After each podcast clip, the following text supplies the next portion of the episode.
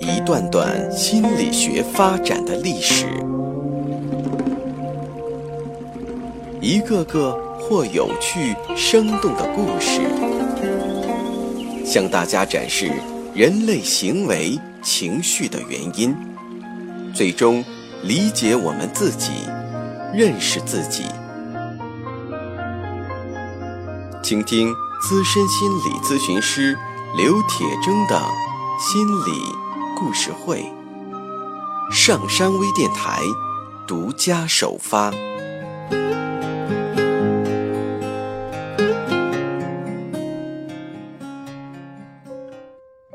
你好，我是心理咨询师刘铁铮。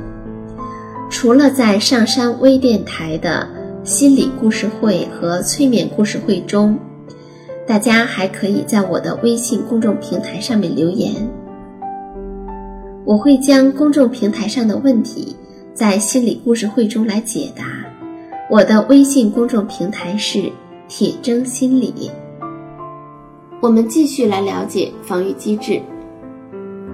首先来说一下分裂，这里说的分裂是指一种防御，而不是精神分裂。所谓分裂，指的是。人要么好，要么坏，不能接受一个人既好又坏，会认为一些人是完全可恨的，另一些人是完全可爱的，把一部分人看成是完全的怀有敌意的，而另一部分人则是完全的充满善意的，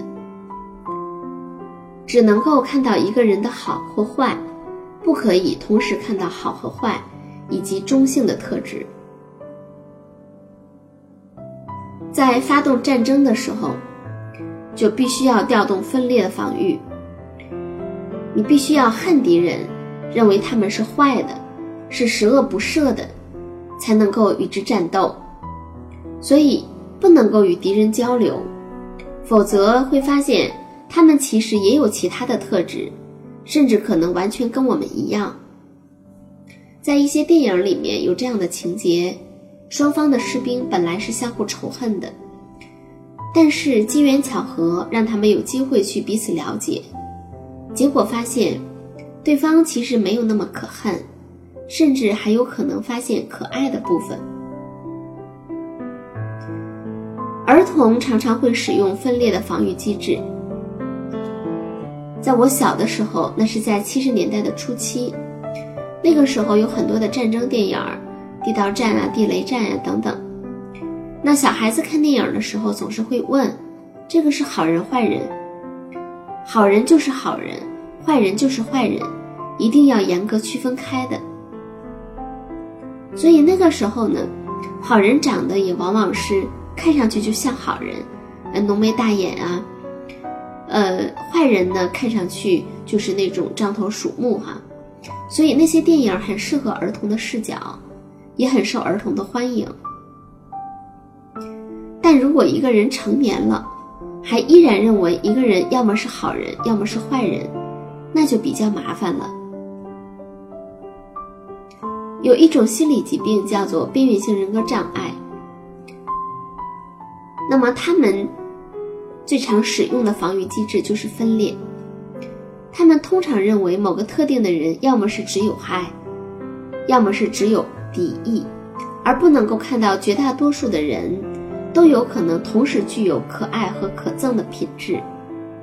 也就是说，他们完全不能容忍中间地带、灰色地带，只能是非黑即白的世界。分裂还有另外一种形式，一些边缘性人格的人会在同一个个体身上看到两种极端，但是是分别在不同的时间里。某一天，他们认为一个人美妙的像天使一样，而另一天，他认为那个人残酷的像恶魔一样。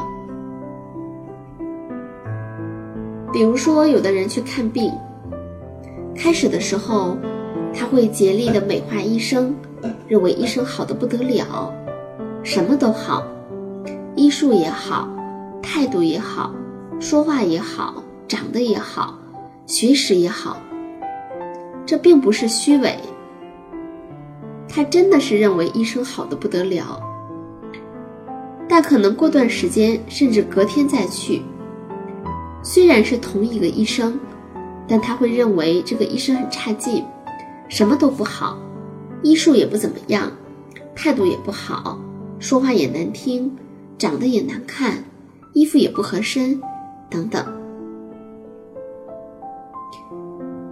个理想化的人最终令自己失望的时候，这其实是迟早的事情。那么，这个曾曾经的偶像就会被彻底的打入地牢。所以，如果一个人极度的赞美你，那么你要小心，说不定什么时候他又会极度的贬低你。从理论上讲，分裂是指在对自我、他人的积极和消极的思维与情感之间进行严格的区分。也就是说，他们不能够将积极和消极的思维情感进行统合。正常的情况下，人都会具有矛盾的情感，会同时体验到两种截然相反的情绪，例如爱和恨。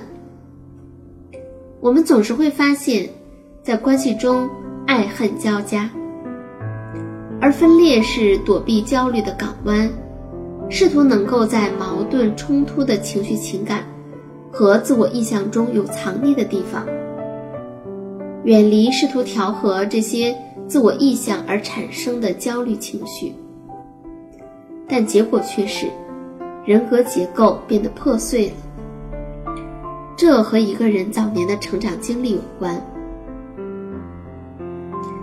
那刚刚在举例子的时候说到，有时候人们会把他人想象的非常非常的好，这也是一个防御机制，叫做理想化。理想化是指你过高的评价某个人，他是最好的，无所不能，甚至可以是你不认识的人。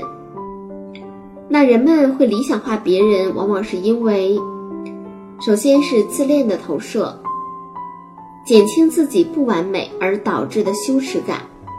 你将这个人与你过高的自我意向融合起来，将自己不知不觉的与那个人有自恋性的融合，减轻自己不完美的羞耻感。另外是源于爱。目的是为了避免体验到失望。失望与爱是相反的东西，在恋爱中会认为对方是完美的，否则爱就没有着落，就会失望。一旦发现现实的时候，会特别的失望。于是为了避免体验到失望，会把别人理想化。第三是移情，移情不是移情别恋的意思，而是把过去的某个关系，像时空大挪移一样移到了现在。那些被理想化了的人，就像你小的时候完美的父母一样，很熟悉，很安全，并且通过理想化别人，忘记后来对自己父母的失望。理想化的防御机制在生活中是很常见的，像那些偶像，还有专家、医生、治疗师，都很容易被别人理想化。小孩子常常会理想化他们的父母，认为父母无所不能，非常厉害。人不是只去理想化别人，还可以贬低别人。贬低是指你瞧不起某个人，认为他是卑劣的，目的是为了保护你的自尊。贬低在生活中也是非常常见的防御机制。我想，可能很多人都会在生活中找到这样的例子。那所有的防御机制呢，都是为了保护自己，让自己不那么难过。但如果总是很僵化的使用某些防御机制，就可能会损害关系，影响一个人的现实感以及他适应环境的能力。防御机制的形成与一个人早期的成长经历密切相关，并且常常是我们意识不到的。因此，并不是知道了就能解决的。所以，你发现了一个人的防御机制，你希望通过提醒他，并希望他有改变，这往往并不奏效。这就好像是说，你为了保护自己穿了一身盔甲。这身盔甲穿的很久了，虽然你也发现这盔甲破旧了、不合身了，或是太笨重了，但是在找到更合适的盔甲之前，也就是建立起更灵活、更有效的防御机制之前，这个旧的盔甲是不能够随便扔掉的。而这个过程通常通常需要在心理咨询中去实现。好的，我们今天的内容就到这里，感谢收听，下一期的心理故事会，再见。下载喜马拉雅手机应用或登录微信搜索“铁征心理”或 SS Radio，关注上山微电台，听友 QQ 群二五八二八二六，让我们一路同行。